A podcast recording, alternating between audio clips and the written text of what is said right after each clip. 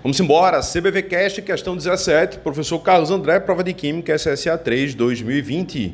A questão 17, ela trata sobre radioatividade, no processo radioativo da bomba de cobalto. A bomba de cobalto pode ser utilizada tanto no processo de irradiação de alimentos, que é proibido no Brasil, quanto no processo de tratamento de doenças como câncer. Mas ele colocou a, a bomba de cobalto como ineficiente ou ineficaz e quer saber o que deve ser feito para que ela volte a ficar eficiente só tem uma coisa a ser feita, na realidade duas, mas uma nós não conseguimos fazer no Brasil, que é aumentar ou enriquecer pastilhas de plutônio, de cobalto, de urânio. A gente não consegue fazer o processo de enriquecimento aqui no Brasil. Logo, essa possibilidade é nula. O que eu teria que fazer trocar as pastilhas de cobalto. Você vai colocar uma pastilha de cobalto que, que tenha um tempo de meia-vida com eficiência suficiente para afetar o paciente. O que você encontra no item 1 e no item 2 como resposta da questão, gabarito letra A, de amor, de alegria, de apaixonado, de aluno CBV, se Deus quiser aprovado.